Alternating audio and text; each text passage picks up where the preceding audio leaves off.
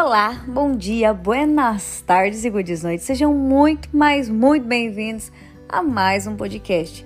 E hoje a gente vai falar sobre um assunto que talvez para as pessoas seja uma casca de ferida, talvez para outros seja a ponta do iceberg, mas para mim é um assunto que eu gosto dessa abordagem. Afinal de contas, é algo que a gente precisa falar e tratar para trabalhar a nossa visão sobre coisas, pessoas, círculos e vínculos. Nós vamos falar sobre a negatividade na família. Às vezes as pessoas falam assim: ai, a minha família não quer me ver vencer, a minha família não torce por mim, as pessoas ao meu redor não querem me ver bem, os meus primos têm inveja de mim, eu e meu irmão a gente não se dá bem porque ele quer ter o que eu tenho, ele quer ser o que eu sou, ou eu tenho inveja do meu irmão pelo por onde ele chegou, aonde ele está indo.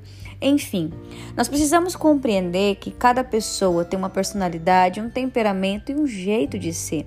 Nem todo mundo é igual. A nossa família, ela é composta, minha gente, por gerações, né? Se você parar para ver, o seu bisavô, o seu tataravô, o seu biso não foi criado da forma como talvez os seus pais foram criados. Os seus pais não criaram da mesma forma que seus avós os criaram. E você provavelmente não vai criar os seus filhos da forma como seus pais talvez te criou. Isso é normal, porque nós passamos por esse processo. O mundo, ele está mudando a todo instante, ele se aperfeiçoa a todo instante. E a gente, de certa forma, precisa se adequar a tudo isso, né? Precisa ir se encaixando né? Na vida a gente vai conhecendo valores, princípios e tudo isso vai se integrando em nós. É muito importante nós olharmos também para nossa árvore genealógica, né? olharmos o contexto de toda a nossa família, né? Como a nossa família começou.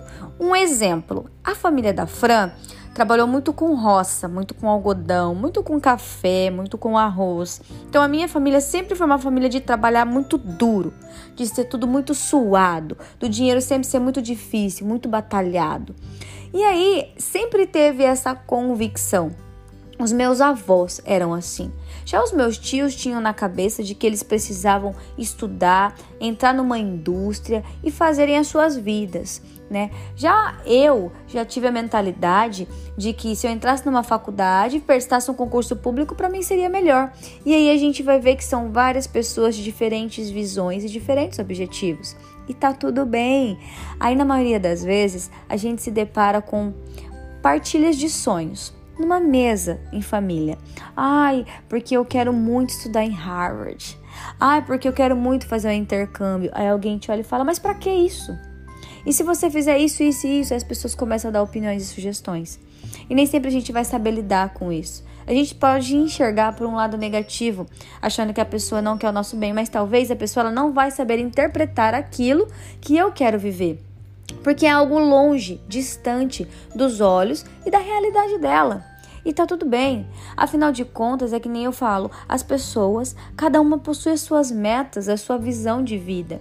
Eu quero fazer um intercâmbio, mas o filho da minha tia, ele quer apenas estudar técnico em enfermagem e ficar ali. Cada pessoa vive ali o seu formato de vida. Tem gente que tem sonhos mais escassos, tem gente que tem sonhos mais, podemos dizer, mais expansivos, né? Eu falo que eu sou ovelha negra. E a família sempre precisa ter uma ovelha negra. Mas por que uma ovelha negra? Nem sempre você ser ovelha negra é sinônimo de algo ruim, pelo contrário. Durante muito tempo, eu percebi que eu pensava e eu agia muito diferente da minha vertente familiar né? Das minhas questões genéticas, né? Desde cedo eu já queria empreender, eu já queria fazer. A minha família na minha árvore já era empreendedora, então isso já estava no meu sangue. Só que eu queria fazer as coisas de uma forma diferente. E de certa forma, quando eu enxerguei isso em mim, eu enxergava que eu tinha esses pontos de diferença, até mesmo na forma de pensar, de agir, de falar. Tanto que houve um tempo que eu achava que eu não me encaixava mais no meu vínculo familiar. Mas na realidade é porque eu havia me colocado à disposição de mudar, sabe? De mudar as minhas visões sobre as coisas, as pessoas, os lugares, sobre trabalho, sobre viver. E algumas pessoas permanecem como estão, né? Então, às vezes a gente julga a nossa família dizendo que a nossa família não nos quer bem, quando na realidade a nossa família só tem dificuldade de entender e enxergar aquilo que a gente almeja, porque é algo totalmente fora e longe de uma realidade que eles vivem ou que eles viveram. Sabe, gente, é muito importante quando a gente começa a quebrar crenças limitantes. eu vivi num vínculo em que tinha muita crença limitante, em que eu cresci ouvindo que dinheiro não dava em árvore. Eu cresci ouvindo também, de certa forma, que eh, a vida tinha que ser tudo muito suado, que eu tinha que batalhar muito para ter as coisas. E essas coisas são sentimentos de escassez. E eu culpava os meus pais por serem pessoas escassas, sem compreender que isso já vinha de uma realidade de criação deles. A criação deles foi dessa forma. Então, é muito importante a gente compreender essas linhas para a gente aprender a respeitar os processos e os momentos e as vivências das outras pessoas. E aí eu me olhando, hoje eu enxergando como eu sou, vendo que realmente eu tenho as minhas diferenças, eu falo que boa parte do que eu vivi e convivi na minha família contribuiu para minha formação humana. Porque eu via coisas neles que eu não queria, que não me agradava e que de maneira nenhuma eu aceitaria na minha vida porque eu queria mais. E aí eu trabalhei, eu desenvolvi na minha jornada. Mas, Fran, como eu trato a negatividade dentro da minha família? A negatividade, talvez, é algo enrustido por pessoas que não têm mais a capacidade e o potencial de sonhar. Na maioria das vezes, a negatividade ela carrega, né? As pessoas que carregam isso são pessoas que se frustraram muito. São pessoas que já desistiram de si mesmas. Então elas já não confiam em algo para elas e elas também não conseguem confiar em algo para os outros.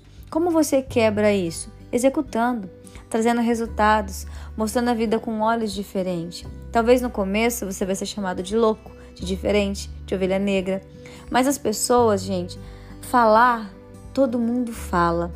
As pessoas elas olham resultados.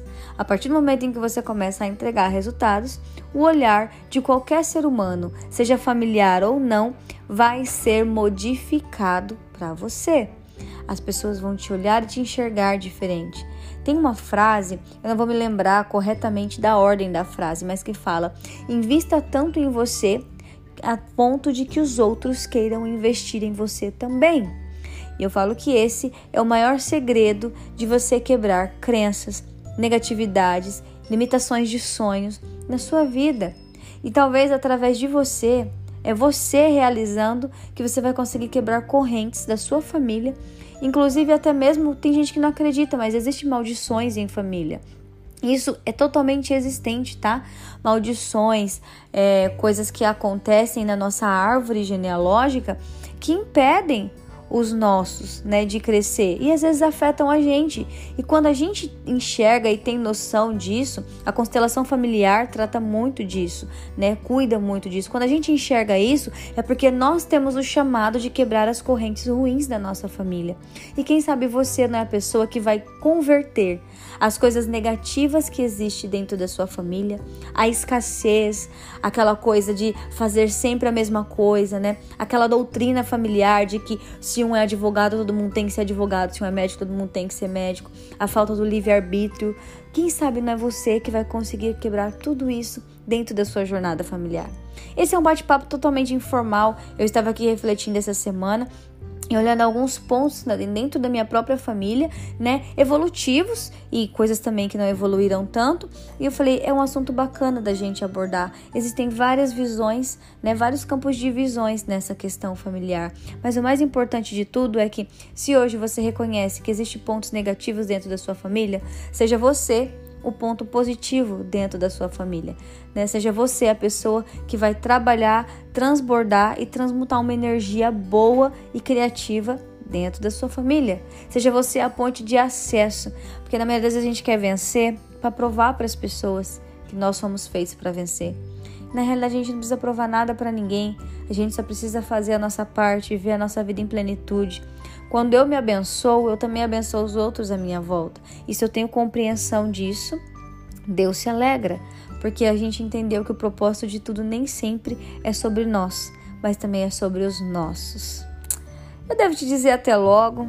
A gente volta a falar muito mais sobre isso por aqui com toda certeza. Vai ter uma parte 2, vai ter mais aprofundamento, mas hoje eu só queria pincelar esse assunto com vocês para essa semana, vocês poderem refletir. Pode refletir quais são os pontos positivos da sua família, quais são os pontos negativos, o que pode ser convertido e o que você pode fazer por isso. Deus te abençoe.